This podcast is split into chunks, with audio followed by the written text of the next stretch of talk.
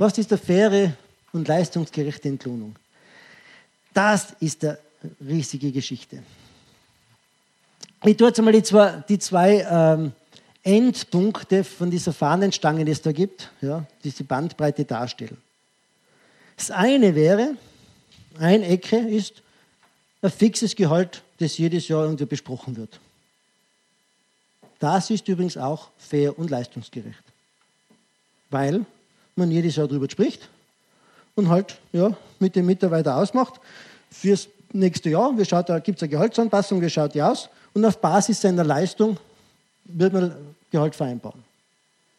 Übrigens, Gehaltsgespräche und Mitarbeitergespräche sollte man eher auseinanderlegen. Ja. Gibt ein paar Ausnahmen, wo man es zusammenlegt, aber im Wesentlichen eher auseinanderlegen. Warum? Weil die zwar ganz unterschiedliche Perspektiven haben. Ein Mitarbeitergespräch ist in die Zukunft gerichtet. Ich schaue in die Vergangenheit, was hat er so gemacht, aber der Fokus ist vor allem, was wirst du beitragen, was ist deine Entwicklung, wo sind deine nächsten Schritte, welche Fortbildung brauchst du, welche Ausbildung steht noch an, welche Aufgaben wirst du nehmen. Es ist nach vorne gerichtet. Typisches Mitarbeitergespräch.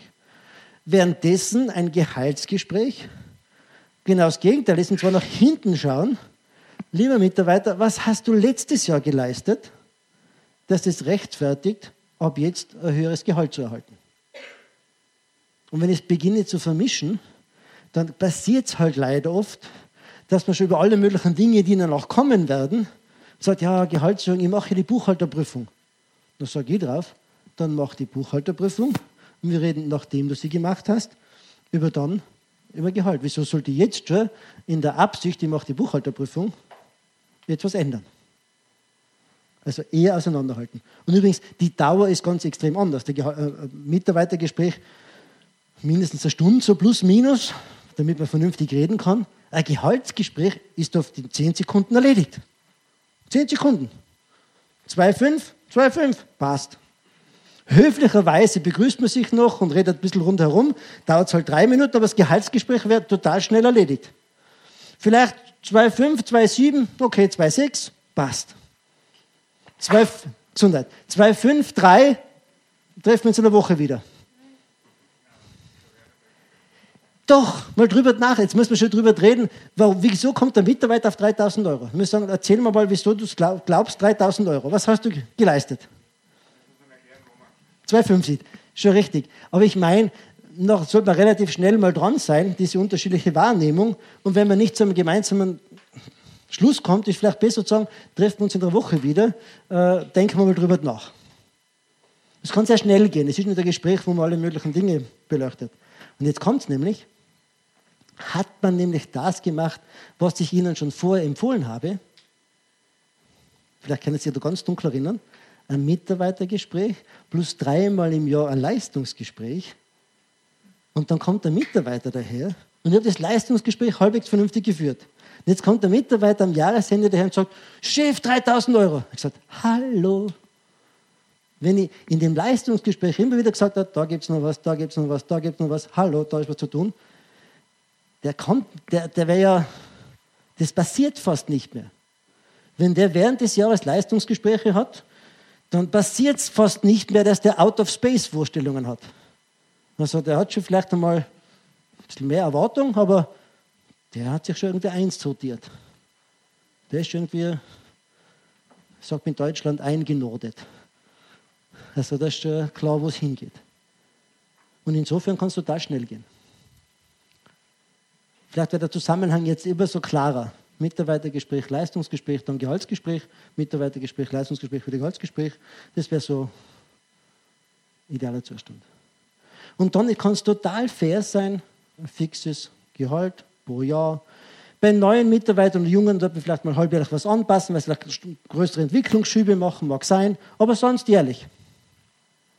Am anderen Ende der Fahnenstange, ganz am anderen Ende der Fahnenstange steht variable Gehaltsmodelle mit automatischen Komponenten und allen möglichen Faktoren, worauf dessen sich das Honorar berechnet. Das steht am ganz anderen Ende der Fahnenstange. Und da denke ich mir, für die Mehrheit der Kanzleien, für die Mehrheit, es gibt für die Mitte rede ich auch noch, Für die Mehrheit der Kanzleien ist dieses Ende der Fahnenstange, sind die Nebenwirkungen, die Seiteneffekte von derartigen Systemen sowas von schwer zu kontrollieren und so viel Aufwand, dass es gar nicht lohnt, darüber nachzudenken. Umsatzbeteiligung, Deckungsbeitrag, Teamanteile, Gesamtanteile, qualitativ, quantitativ. Weil nur Umsatz, da sind wir uns, glaube ich, sehr schnell einig, nur Umsatz ist ein bisschen gar gefährlich. Dann müsst ihr alle möglichen Komponenten. Dann wird es richtig kompliziert. Dann wird es richtig kompliziert.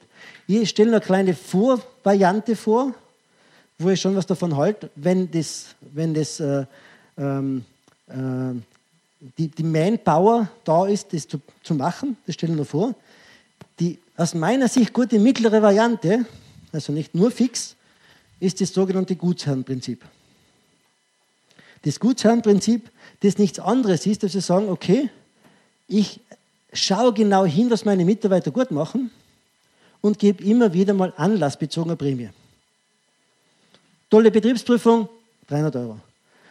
Neuen Mitarbeiter akquiriert und er hat die Probezeit überstanden, 1000 Euro.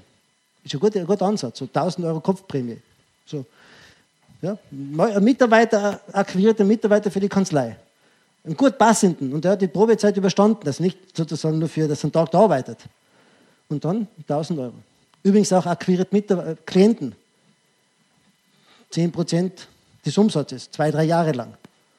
Oder äh, Einführung von einem EDV-Projekt, hat der Mitarbeiter super, Mitarbeiter super betreut, abgeschlossen, total gut gemacht, Prämie. Oder größeres Umgründungsprojekt fachlicher Art. Mitarbeiter super betreut, mitgearbeitet, Prämie. Das, da halte ich viel davon zu sagen, on the spot, Leistung und Ergebnis. Da geht es nicht um die Höhe der Euro-Geschichten da. Ob das jetzt dann einmal 200 oder 400 oder 350 sind, das ist ja überhaupt nicht das Thema. Sondern nur Mitarbeiter erkannt, habe es gut gemacht, das wird anerkannt.